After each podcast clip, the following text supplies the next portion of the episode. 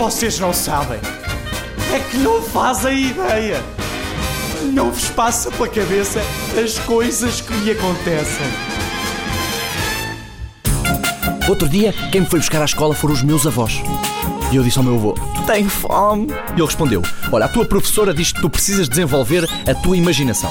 Por isso, imagina que está aqui um croissant e come.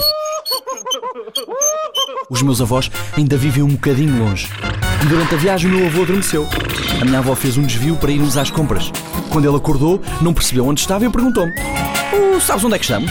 E eu disse: Oh, avô, estamos no carro.